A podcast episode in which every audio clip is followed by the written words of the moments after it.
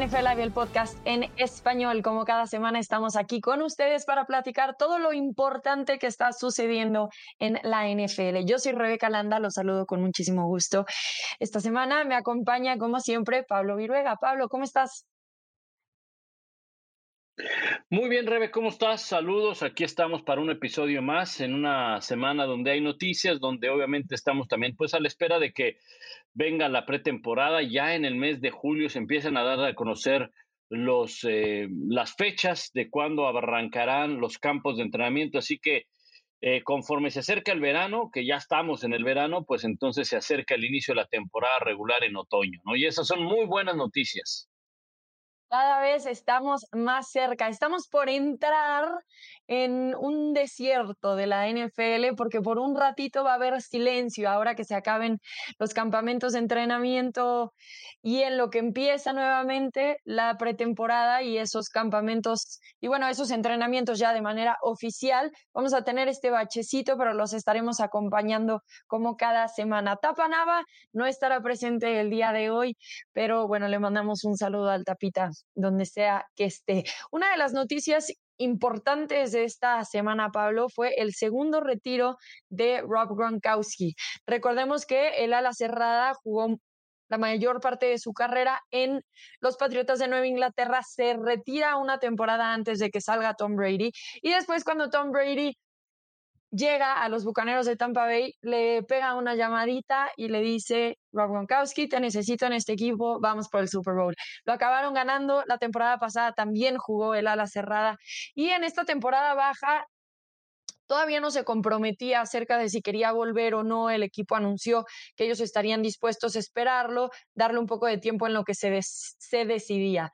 Bueno, esta semana oficializó su segundo retiro, poniendo un post en una publicación en Instagram diciendo y agradeciendo a los Bucaneros de Tampa Bay por la oportunidad de jugar con ellos, también a su equipo personal Em, y bueno, ¿qué podemos decir de este retiro, Pablo? Porque es difícil, ¿no? Llegar como a conclusiones ahora con esta idea de que a veces se retiran y luego regresan y luego se vuelven a retirar y regresan. Ya no sabemos si cerrar el capítulo o más bien dejarlo entreabierto. Yo creo que yo creo que está cerrado. Yo creo que está cerrado. Eh, sí lo dejó medio abierto después del primer retiro, ¿verdad? Porque sí, sí sorprendió ese primer retiro de, de Rob Gronkowski. Creo que eh, en ese primer retiro sabíamos que le quedaba un poco en la NFL, aunque su desgaste físico, sus lesiones y demás, pues eh, nos llevaban a, pensar que era lo, correcto, que era el momento adecuado. Pues además de que, de que New England eh, pues empezaba a tener la partida de varios jugadores, se veía difícil de que pudieran mantener ese nivel que había presentado el equipo de los Patriots en años previos y se veía difícil. Eh, aún así, tú dices, bueno, le queda un poco más, ¿no? Y pues le quedó para dos años y le quedó para uno fantástico, porque fue un año en el cual en la postemporada, no me refiero al pasado, sino al año que fueron campeones, en la postemporada Robert Gronkowski aparece, en el Super Bowl aparece y es una pieza clave para que este equipo sea campeón. En, la, en el final de la temporada o específicamente en los playoffs y en el Super Bowl, cuando más cuando más cuenta, ¿no? Creo que conforme fueron pasando los partidos, el año pasado lo, expusieron demasiado, le lanzaron más el balón, pero pues sí te vas dando cuenta que, que es un jugador que, que ha recibido muchos golpes, ¿no? Y que, y que por algo no le habían dado un contrato, por algo se mantenía en el limbo, pasando fechas importantes, Rebe, en la pretemporada cuando lo tenían que haber o extendido eh, el contrato o firmado por algún otro lado. Entonces, eh, creo que cuando tú ves pasar todo este tiempo y no hay noticias buenas de que se pueda, que pueda permanecer en la NFL, creo que entonces va, va orillándose más al retiro. Creo que este es definitivo, creo que no va a regresar Rob Gronkowski. Ya ganó todo lo que podía haber ganado, lo volvió a ganar con otro equipo, con su brother en Tampa. ¿Qué más puede, qué más puede aspirar Rob Gronkowski cuando ya el cuerpo pues se ha desgastado. Claro, es muy loco porque eh, tenemos una serie en eh, Star Plus que es Man in the Arena, ¿no? Es la historia de Tom Brady hasta el momento en la NFL. Y ahí hay un par de capítulos interesantes donde sale Rob Gronkowski a hablar justo de cómo él estaba viviendo esas temporadas donde literalmente él, y lo conocemos nada más de verlo jugar, ¿no? Desde afuera se ve lo mucho que disfruta, esta eterna actitud de niño, de goce, de hacer lo que le gusta, y de repente sale en la serie y decía, se me estaba saliendo toda la energía, o sea, te desgasta tanto el dolor físico que se empieza a convertir en un tema mental. Y creo que eso es un poco tal vez lo que ha orillado a Rob Gronkowski hasta aquí, porque yo todavía lo veo jugar y digo, todavía tiene. La cosa es que lamentablemente ha pasado por muchísimas lesiones que lo han ido orillando a tomar estas decisiones que consideraríamos tempranas. Pero ahora se está dando mucho, ¿no? Que los jugadores están retirándose un poco más jóvenes, tal vez porque son más conscientes de las consecuencias físicas, mentales que puede haber si no deciden parar un poquito antes de lo que generalmente lo hacían. Entonces, aunque yo sigo viendo a un Rob Gronkowski que es súper poderoso, que domina en el campo, que sigue atrapando muy buenos balones, que ahora tiene tan buena comunicación con Tom Brady después de tantos años que las cosas parece que se dan fácil. Em, puedo entender perfectamente por qué decidiría ya cerrar ese capítulo. Ahora, algo interesante que se declaró Pablo es que su agente dijo que no le sorprendería que regrese a la NFL si Tom Brady alguna vez vuelve a levantar el teléfono y decirle que venga, ¿no? Que fue lo que pasó justamente la vez pasada. Tom Brady llega a los Bucaneros, está armando el equipo, le habla a su súper amigo y bueno, Rob Gronkowski decide salir del retiro para unirse a él. ¿Ves la posibilidad? Yo sé que tú estás diciendo ahorita que ya esa puerta se cerró, ni aunque le llame Tom Brady, entonces Rob Gronkowski regresa. Pues e, es difícil saber qué pasa por la mente tanto de Tom Brady como la de Rob Gronkowski, ¿no? Me lleva a pensar que es un poquito más complicado porque los dos ya de alguna manera em, pasó por su mente, coquetearon, analizaron y vivieron el retiro, aunque el de Brady fue muy corto y realmente pues ni siquiera eh, vio al fútbol americano desde lejos, ¿no? O sea, cuando en su etapa de retiro Tom Brady, pues no había fútbol americano, o bueno, estaba el Super Bowl, pero pues no había llegado, se había quedado fuera. Eh, pero ya los dos vivieron eso de, bueno, me voy a retirar, ¿no? Entonces, cuando ya en la, en la mente de un jugador está ese tema rondando en su cabeza, ya es más difícil. Y yo no sé, este es mi punto de vista, sin, sin saber lo, lo, lo que piensa, ¿no? Pero yo me imagino que, que, Brady, al ser muy su amigo, va a respetar esa decisión, ¿no? Va a respetar esa decisión y, y, y, y va, va, a decir, bueno, él ya está retirado, ¿no? Él, él, por más que yo lo intente llamar, no va a estar en la mejor forma, no va a estar en buen ritmo, porque pues él regresa a la NFL, pero regresa a tiempo, regresa para hacer una pretemporada, y le cuesta un poco en su primer año, no olvidar, o sea, no fue el Rob Gronkowski de, de, los Patriots, no fue el Rob Gronkowski que vimos eh, al final de la temporada en los playoffs y en el Super Bowl. ¿Por qué? Pues porque tiene que entrar en ritmo y le va costando. Y tú bien decías algo, el salir de las lesiones, el recuperarse, una de las razones por las que Gronkowski se va de la NFL después de que fueron campeones es que dice, después del Super Bowl, o sea, ¿cuál festejo? O sea, me tardó una semana en recuperar mi cuerpo. Y es que a veces para muchos de nosotros, ¿verdad? Y mira que me incluyo en ese grupo de fanáticos, aunque no, no, no lo soy, pero pues, o, en este grupo que vemos el fútbol americano desde lejos, ¿verdad? Pensamos en que, pues es otro domingo, tiene que estar listo, ¿no? O sea, ya pasó una semana, ¿no? Ya se tiene que recuperar. Y entonces los vemos como máquinas que funcionan cada ocho días sin pensar, que traen lesiones, que traen una rehabilitación, una recuperación que es difícil de sanar en cinco o seis meses. Entonces, y muchas de esas lesiones ahí se quedan. Por mucho que tú los veas equipados al siguiente año, ahí se queda la lesión. Y ahí va a estar, y ahí va a estar, y, le va a inmovilizar, y, le va a dificultar el, el, hacer su juego como, como lo hace cada semana, ¿no? Entonces, sí veo complicado el que pueda regresar, así le llame eh, Tom Brady, y, creo que eh, creo que este sí, digo, este sí es de veras, tampoco es que hayan sido muchos retiros, ¿no? Lo que pasa es que, pues, como son dos cuates y uno se retiró y luego el otro y los dos regresaron, pues entonces ahora lo hacen como si fuera el retiro de, de, de, cualquier boxeador, ¿no? Que se retiraba cada cinco años y cada cinco años. No, yo creo que este está más que, más que claro, más que definitivo, pero, pero pues lástima, se va una de las mejores alas cerradas en la historia, Red. Así es, eso justamente quería preguntarte, porque el legado de, Rob Gronkowski, creo que muchos pensamos en él y pensamos, ¿no? Como en este jugador divertido, en este jugador súper dominante, a ver, tenemos que repasar sus números, ¿no? Para empezar. Entonces, Rob Gronkowski gana cuatro Super Bowls, tres con los Patriotas de Nueva Inglaterra, uno con los Bucaneros de Tampa Bay. Fue llamado al All Pro cuatro veces, al Pro Bowl cinco veces, jugador regreso del año en 2014, jugador de la década de los 2010. También dentro de la lista de los 100 mejores jugadores de los 100 años de la NFL cuando se hizo esa lista para conmemorar la década de, la liga. Eh, y luego de manera personal en la posición es el ala cerrada con más recepciones de touchdown en la postemporada, más partidos de más de 100 yardas. O sea, también fue un jugador dominante fuera de, de, su posición y dentro de su posición. Pero ¿con qué te quedas del legado de, de Rob Gronkowski, Pablo? Porque creo que va mucho más allá de esos números que estoy mencionando.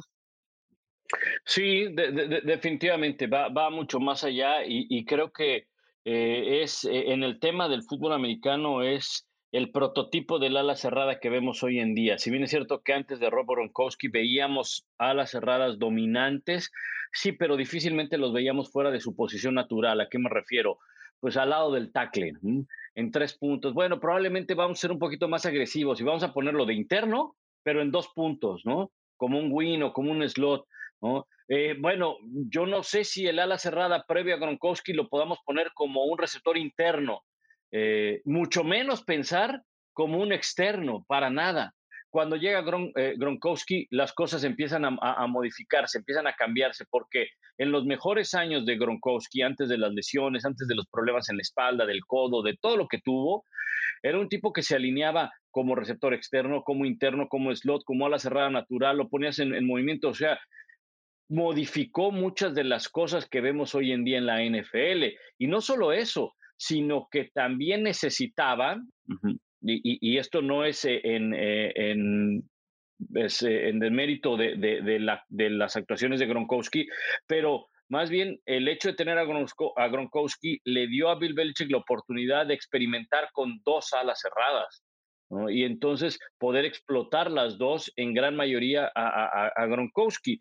Hoy vemos alas cerradas prototipo Rob Gronkowski, ¿no? Hoy vemos a un Travis Kelsey, vemos eh, a, Jimmy Graham, a, varios que, que, creo que en su momento este, este, eh, eh, cumplen con esa función que tenía Rob Gronkowski. Entonces, yo creo que ese es el legado de, de, Rob Gronkowski. Además, otro bien importante, Rebe, no hay duda que le gustaba la fiesta, no, hay duda, no hay duda, o sea, eran famosas sus fiestas en Las Vegas. Dime un escándalo en el cual se involucró Rob Gronkowski durante la temporada yo no le conozco uno. O sea, o al menos no, no, le salió. O sea, el tipo le gustaba la fiesta, según el tapa, según el digo, no lo tenemos aquí, pero él fue un par de, de, ahí, coincidían algunas fiestas cuando él estaba haciendo cobertura de box, el tipo no tomaba alcohol. Pero más allá de eso, durante la temporada se enfocaba a, entrenar y a prepararse. Algo que ayer saqué un, pues sí, como mi opinión acerca del legado de, de Rob Gronkowski y hablaba como, me salió y me, y me recordó este momento que tuvo con John Sutcliffe, donde, hola, soy Roberto, yo soy fiesta. Y de ahí como que México y Latinoamérica lo empezamos a identificar así, ¿no? Como yo soy fiesta. Pero considerando la posición de ala cerrada en la NFL, lo duro que es y luego lo que estás diciendo, cómo la transformó. Es decir, tenía que ponerse a veces como liniero ofensivo, a veces estaba de receptor, a veces se formaba como liniero ofensivo y salía de después de bloquear como receptor. O sea, las alas cerradas en la NFL y más a este nivel y más aún cuando se destacan como se destacó Rob Gronkowski, tienes sin duda alguna que tener mucha habilidad, pero también ser una persona sumamente trabajadora. Entonces, como que, ok, tenemos esta fachada de Rob Gronkowski que es como, sí, el fiestero, el divertido, el que se pone a bailar, el que mm, agarra el Lombardi y batea y le hace un hoyo, pero a veces no nos damos cuenta, más allá de este personaje de Rob Gronkowski, de todo el trabajo que hay detrás, ¿no? Porque a pesar también de las lesiones, era un jugador que dominaba en el terreno de juego. Y entonces eso te habla de que por lo menos entiende el playbook a la perfección, porque tiene que hacer una cantidad de cosas cada jugada que puede ser tan distinta a la otra. Significa que está preparado físicamente, que aún con doble o triple cobertura se imponía en ocasiones. Y entonces, como que también creo que a veces no le damos suficiente crédito a lo que hizo Rob Gronkowski porque lo vemos grandote y creemos que como que por consecuencia va a ser tan dominante. Y además lo vemos echar fiesta y entonces como que parece que no se conecta esas dos facetas con el trabajo. Y para mí eh, algo que estuve leyendo especialmente y mucho de lo que sus compañeros tenían que decir acerca de Rob Gronkowski era su mentalidad de trabajo, ¿no? Y cómo en Nueva Inglaterra existía esta frase que todavía escuchamos, que es do your job, y cómo él ejemplificaba perfectamente esa palabra, porque do your job no significa que no puedes salir de fiesta, do your job no significa que no la puedes pasar bien. O sea, lo, lo extraordinario de Rob Gronkowski es que pudo hacer las dos cosas de manera extraordinaria. Disfrutar, pasársela fregón, pero al mismo tiempo jugar como lo hizo, con números que evidentemente lo ponen en el Salón de la Fama en un futuro cercano. Sí, de eso no hay duda, Rebe. Y eso es algo bien, importante que tú comentas. O sea, eh, la materia prima de un atleta es su cuerpo. Eso no hay duda. Y hay tiempo para todo. Hay tiempo para todo. Lo puedes hacer durante la pretemporada, hazlo. Si tienes la capacidad de recuperarte, si tienes la capacidad además de la pretemporada, seguirte preparando. Porque, pues, quien haya practicado algún deporte a un buen nivel, sabe que no puede llegar el día del juego y presentarse y, ah, hola, ¿tú cómo te llamas? No, yo me llamo Rob. Ah, mucho gusto, yo soy Tom. Y pues vamos a buscar un corredor aquí y a ver una línea ofensiva. O sea, trabajan desde enero febrero, marzo, abril, o sea, la pretemporada es muy dura en el fútbol americano, en cualquier nivel. Como en cualquier deporte, la pretemporada tiene que ser lo más duro y los entrenamientos tienen que ser lo más duro. No se presentan cada domingo, cada fin de semana para ver qué sale. El resultado de lo que pasa los domingos con las victorias es la consecuencia de lo que preparaste en la pretemporada. No hay otra, no hay otra fórmula. Esa es la única fórmula. ¿Quieres ganar? Entonces tienes que trabajar. Y la victoria no es por casualidad, la victoria es una consecuencia de lo que trabajaste y de lo que te preparaste. Y creo que por eso estamos hablando de que Gronkowski ocupa uno de los sitios privilegiados en su posición. Hace un momento hacía referencia a que previo a Gronkowski era difícil encontrar a las cerradas con esa capacidad de juego. Habrá algunos que dirán, bueno, quizá no viste jugar a Tony González. Sí, sí lo vimos jugar y vimos jugar más atrás a Kellen Winslow. Y Antonio Gates y a Shannon Sharp, que eran jugadores que no solamente fungían como ala cerrada al lado de un tackle, pero eran eh, excepciones en su posición. Hoy en día, a raíz de la presencia de jugadores como Gates, como Antonio, Tony González, como eh, Gronkowski, es el, al que el día de hoy le, enfocamos la, atención, el día de hoy se buscan alas cerradas de esa forma, eh, eh, Rebe, de esas cualidades, con esas características. No son ya eh, garbanzos de a libra, no, es que quiero buscar a todas las alas cerradas que tengan esas características. Creo que ese es el mayor aporte y el mayor legado en el tema del fútbol americano, más lo que tú complementabas, ¿no? La preparación, la dedicación, el hacer el trabajo de lunes a sábado todos vemos lo que hace o lo que hacía Gronkowski o lo que hace cada jugador de la NFL o cada jugador profesional el fin de semana, porque están ahí en el aparador, porque están ahí en la televisión, están en la pantalla, están debajo de los reflectores, pero pocos nos damos cuenta o pocos sabemos de lo que hace un jugador de lunes a sábado, desde su alimentación, preparación, horas de sueño, estudio, y ahí es donde se marca la diferencia. Para mí no hay duda que hay jugadores que son talentosísimos en la NFL, pero ¿quiénes marcan las diferencias? Los que logran prepararse mejor en un nivel del cual es élite en la NFL todo jugador al que llega a ese nivel. Entonces, bueno, después de que Rob Gronkowski anuncia su retiro, fue muy interesante cómo empiezan a salir cosas que no sabíamos de los jugadores, de este jugador. Y eso nada más nos confirma que aunque los veamos todos los domingos y parece que su vida es bastante pública, que hay tantas cosas que no sabemos de ellos. Tenemos esta idea, probablemente, o por lo menos yo, de que Rob Gronkowski era un relajo, súper divertido, se la vive de viaje, de fiesta, con los amigos, y cuando no hace eso está jugando fútbol americano, ¿no? Y ahora empieza a salir, por ejemplo, que el ala cerrada no usó nunca el sueldo de cuando era jugador, o sea, lleva 11 años guardando el dinero que le pagaban para ser jugador. Y entonces el dinero que usaba para vivir tenía más que ver con los anuncios que hacía, las invitaciones que tenía, esas cosas de eso vivía Rob Gronkowski. Y entonces ahora resulta que no nada más es un extraordinario a la cerrada, sino que también un extraordinario administrador. Y al construido todo un patrimonio a partir de 11 años de jugar sin gastar ni siquiera un centavo de lo que ganaba. Sí, fíjate, e, ese es un, ese es un buen punto eh, y, se conocía de eso de, de, Gronkowski y creo que eh, te habla precisamente de, la madurez que tiene y que tienen varios jugadores, no así todos los de la NFL. Eh, creo que en ese caso Gronkowski, esa madurez que, que muestra para manejar su dinero, sus finanzas personales, lo hacía también en el terreno de juego, porque yo insisto, no, nunca le conocimos algo durante, durante mm, eh, la temporada regular, ¿no? O sea, nunca de que anduviera de fiesta, ni, ni, ni, mucho menos. Claro, lo que se viraliza, lo que es más popular, lo que llama la atención, porque hoy vivimos en el mundo de las redes sociales y porque hoy vivimos en el mundo donde a qué fiesta vas, con quién te codeas, que si estás al lado de un youtuber, independientemente de que tengan poco cerebro o no, algunos, ¿verdad?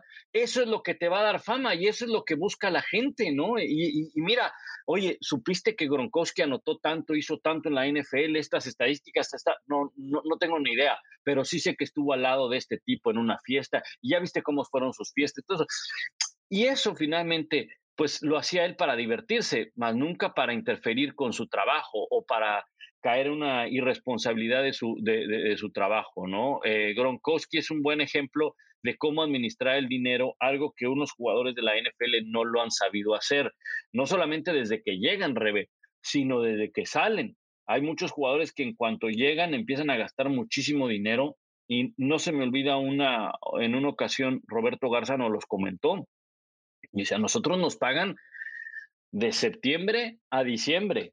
O sea, no nos pagan en enero, no nos pagan en febrero, en marzo, no nos pagan. Nos pagan de septiembre a diciembre, que es lo que dura la temporada.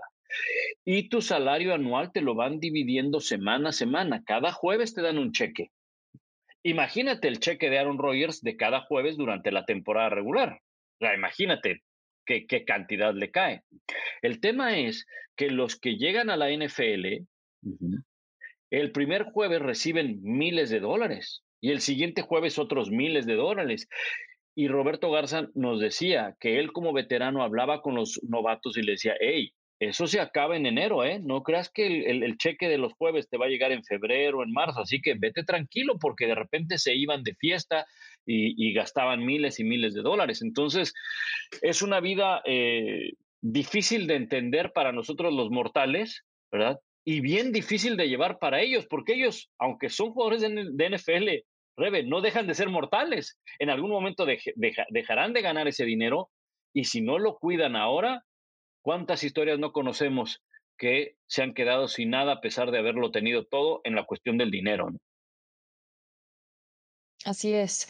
También algo que me impresionó y va un poco a lo que tú mencionas, Pablo, estaba leyendo justo sobre Rob Gronkowski y cómo en la NFLPA, en la Asociación de Jugadores, a los novatos como que les dan algunos cursillos o eh, los llaman así como para reintegrarlos y ayudarles a que sea un poco más fácil eh, la integración a la NFL, pero que también aprendan de esas cosas. Y una de las referencias que ponen los de la NFLPA de cómo comportarse es Rob Gronkowski. Y no nada más hablando de dinero, sino hablando de las finanzas, por supuesto, pero también de cómo se manejan fuera del campo, cómo se manejan dentro del campo, cómo son en el vestidor, cómo son con sus compañeros. Y ahí es donde eh, me parece también importante hablar del legado de, de Gronk, porque así a primera vista como que podría parecer algo superficial, ¿no? Y una vez que empiezas a leer más y empiezas a acercarte a las opiniones que otra gente tiene de, de él, cuando tienen más relación, empiezas a descubrir estas cosas. Entonces, Rob Gronkowski, además de ser un gran ala cerrada, parece ser un gran ejemplo para aquellos nuevos jugadores, sin importar la posición, que están entrando a la NFL porque ha tenido una carrera ejemplar en todos los sentidos, ha sabido manejar su vida fuera del terreno de juego, ha sabido cuidar de sus finanzas, cuidar de su cuerpo, cuidar de su familia y aún así pasársela muy bien. Entonces, creo que es un muy lindo eh, recuerdo el que nos llevamos de Rob Gronkowski dentro y fuera del campo. Vamos a pasar y transicionar a cosas. Y sobre todo, Rebe, eh, todo lo que vivió al lado de el, el el mejor quarterback en la historia de la NFL, ¿no? O sea, imagínate eh, a los accesos a los que tenía Rob Gronkowski, ¿no? No estamos hablando de, de, de, cualquier tipo, ¿no? Entonces, poder manejar una carrera así es, o todo eso que hay alrededor, no, no haber sido fácil, pero muestra la, la madurez de Rob Gronkowski. Sí, sí.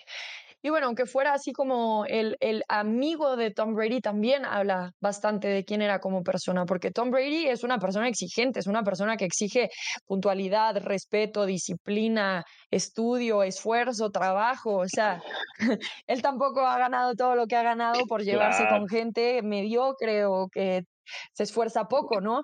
Y que sea su super brother habla mucho también, entonces está como avalado por Tom Brady. Por algo le dijo Antonio Brown, córtalas, córtalas para siempre, ¿no? Sí. o sea, que Antonio Brown le abrió las puertas de su casa y, y, lo último que supimos de, de, Tom Brady, cómo mostró Tom Brady además compasión con, con, con, Antonio Brown, pero dijo que después que, que, no había tenido ya una comunicación constante con él. Pero bueno, es tema de, de, de, otra, de otra mesa, pero sí, como tú bien dices, ¿no? Eh, eh, eh, por algo, por algo tienen esa estrecha amistad tanto Rob Gronkowski como Tom Brady. Así es. esta época es como justo cuando todo medio que se alenta. Y, también al parecer es cuando la NFL pone a lavar los trapitos al sol.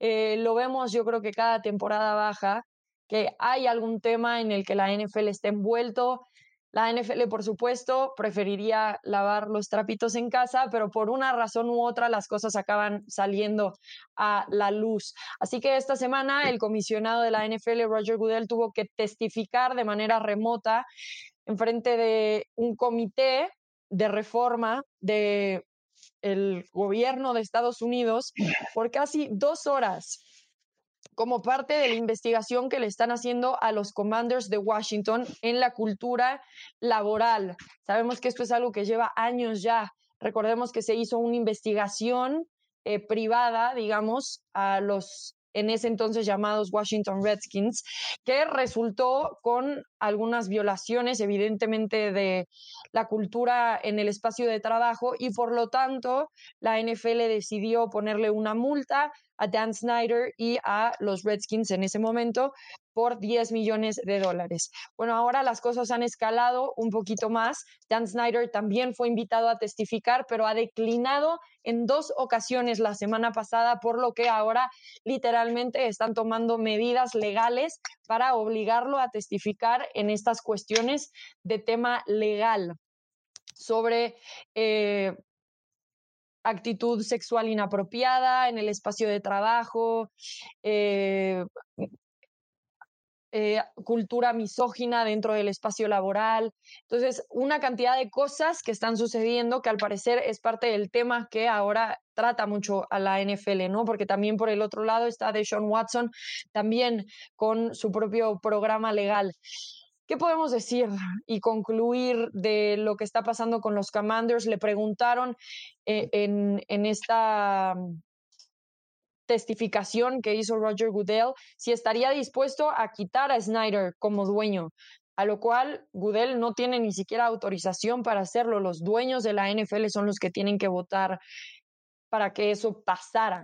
Así que parece que las cosas están escalando un poquito más, Pablo, y que incluso ya llegó al gobierno de Estados Unidos, ya no es algo que se está tratando internamente como liga. Sí, sí, eh, eh, es un tema del cual eh, yo creo que sí se tiene que llegar al fondo, porque si la NFL busca un mejor ambiente de trabajo, si la NFL ha sido una de las ligas, como otras ligas también, que le han abierto la puerta a las mujeres para que ocupen eh, posiciones dentro de la liga, dentro de los equipos, en diferentes áreas, no solamente eh, e, en, áreas eh, donde antes tenían oportunidad las mujeres.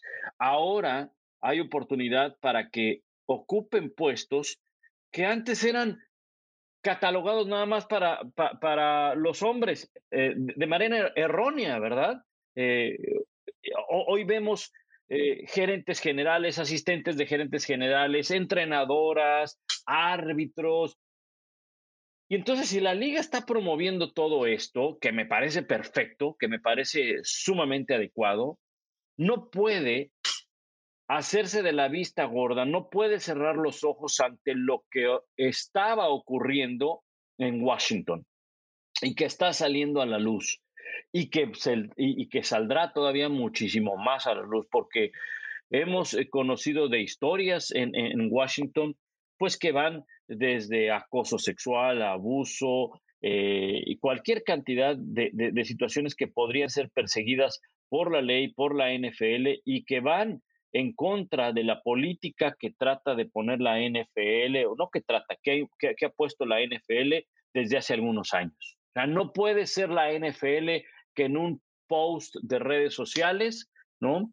Eh, eh, alabe o, promueva eh, que hay cierta mujer que ha alcanzado cierta posición con todo merecimiento y, demás, si del otro lado no hace y no actúa como debería de actuar con el equipo de, o con la organización o con la franquicia de Washington. Estoy en, completamente de acuerdo en la declaración de Roger Goodell, porque, ojo, muchos creen que Roger Goodell es un dictador en la NFL, de que él tiene que decir, este se castiga, este eh, se va afuera. No, no olvidemos que la posición de Roger Goodell es puesta, es, es, es escogida, es seleccionada por los dueños de la NFL. Entonces, él no puede, por un plumazo, por una firma, quitar al dueño de los Commanders. ¿no? Tienen que ser los mismos dueños de la NFL, porque los mismos dueños fueron los que aceptaron a Snyder en su momento. Así es como se, se entra a la NFL. Bueno, lo acabamos de ver hace, algún, hace algunos meses con el, con el equipo, o hace unas semanas más bien, con los Broncos de Denver. Es un comité, es un grupo muy cerrado, los que aceptan, los que ponen castigos, los que ponen sanciones. Claro, ¿quién es la figura? ¿Quién es, quién es el comisionado? Pues es Roger Goodell, ¿verdad? Pero creo que sí es algo, de Rebe, de lo cual tiene que seguir la liga insistiendo, trabajando y tienen que poner y tienen que sentar a declarar a Snyder. Y si Snyder, y si Snyder ha cometido algún error, alguna falla, algo que lleve a la liga, a los dueños, a pensar a que tiene que dejar al equipo y entregar la franquicia, lo tiene que hacer, porque hemos visto historias también en la NFL y en la NBA donde los dueños cometieron gravísimos errores, gravísimas violaciones, que no hay otra manera de tratar de sanar, entre comillas, o tratar de limpiar, si es que se puede limpiar lo que hicieron en el pasado, que entreguen la franquicia. Sí. Y eso es interesante para mí porque este tema lleva mucho tiempo, el de Washington, y me acuerdo de un momento que hubo como una historia parecida a esta con las Panteras de Carolina porque el dueño en algún momento había hecho un comentario racista.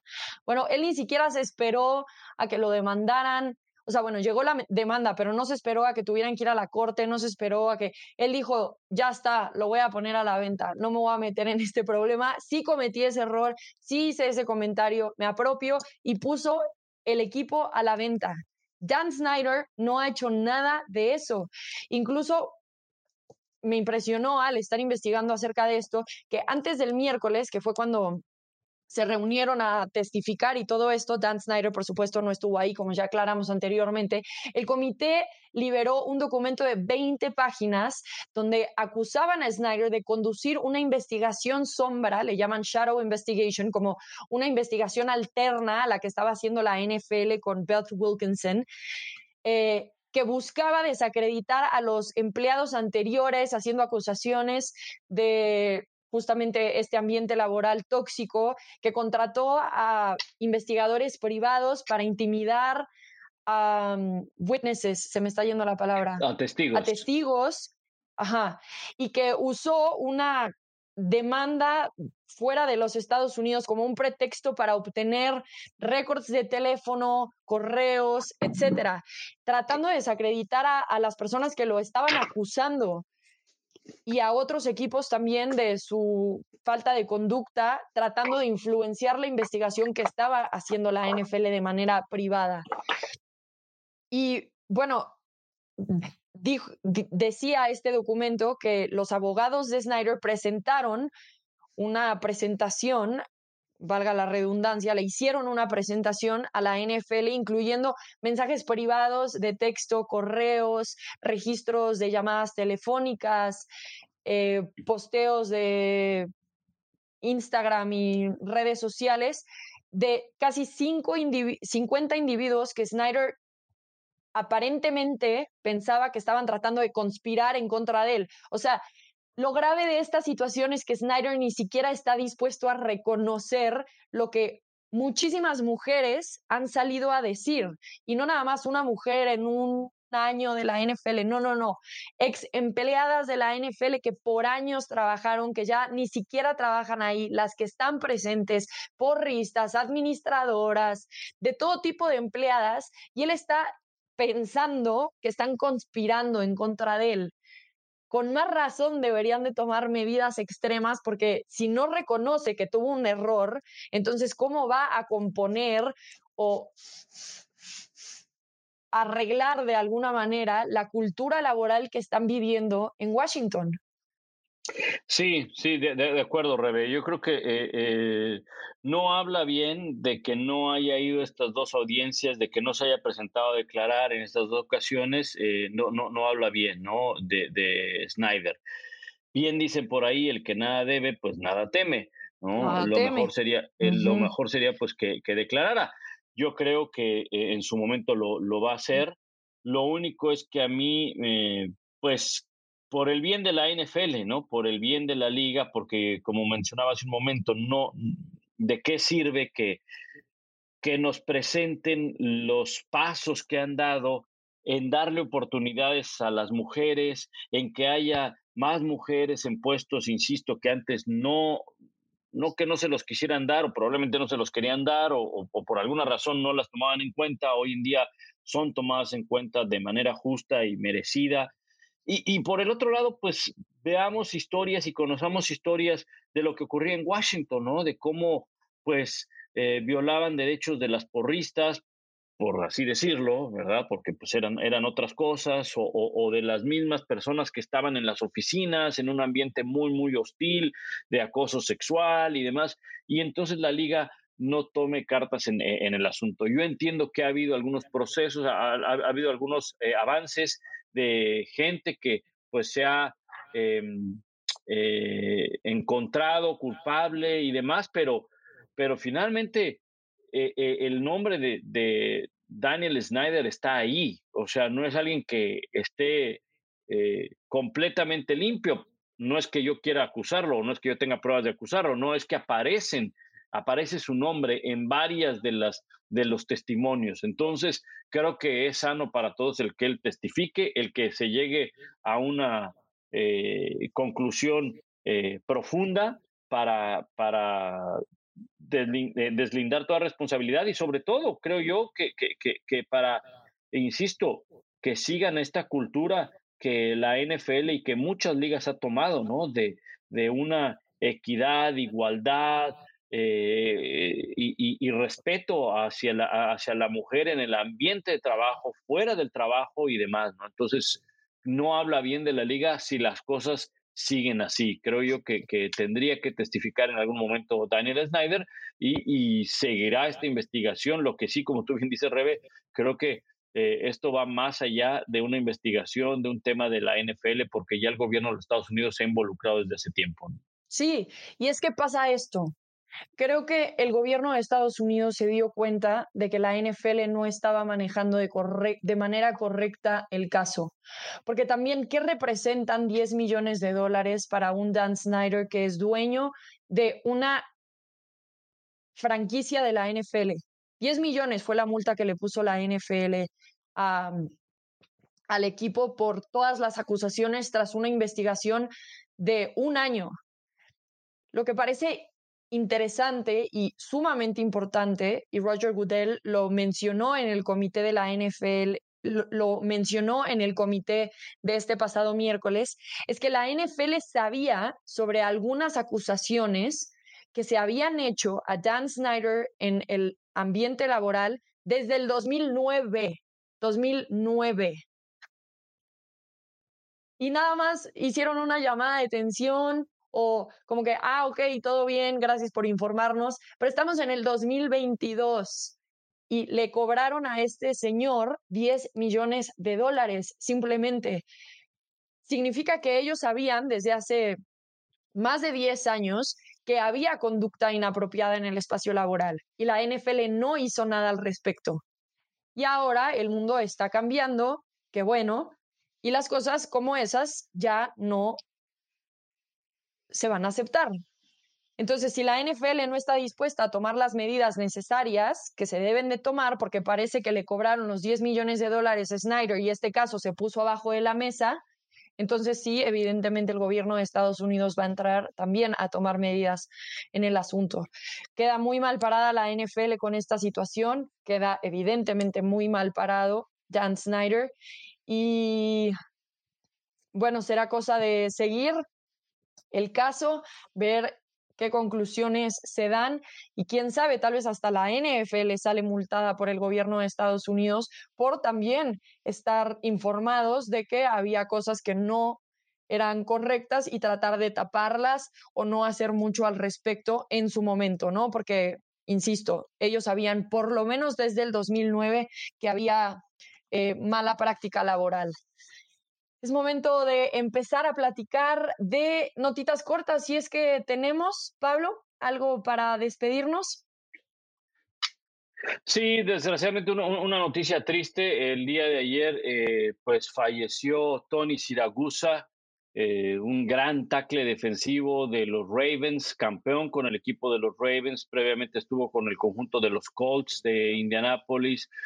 Eh, después de que, de que fue jugador de la NFL, fue un brillante comentarista en la cadena Fox, eh, le dio mm, un cambio al análisis porque él analizaba Rebe desde el terreno de juego. Generalmente, pues la posición, tú lo, tú lo sabes porque pues te ha tocado estar, la posición del que está en el terreno de juego, pues es de reportero, de side reporter, ¿no? De reportar lo que está pasando en las bancas y esto y lo otro. Él comentaba desde la, desde la banca, entonces era un, era un tercer comentarista o un segundo comentarista y, lo hacía bastante bien eh, Tony Siragusa, muy, muy, em, pues, eh, muy característico en sus comentarios, muy divertido y pues falleció a los 55 años de edad, desgraciadamente un jugador eh, eh, que fue pieza clave de la defensa de los Ravens para, para ser campeón. Sí, una pérdida importante que además haya sido tan joven, acaba doliendo y afectando, ¿no? En esta temporada baja ya que hemos perdido a bastantes. También falleció Jalen Ferguson, em, un joven jugador apenas nacido en 1995, así que también esa es una de las pérdidas de esta semana en la NFL.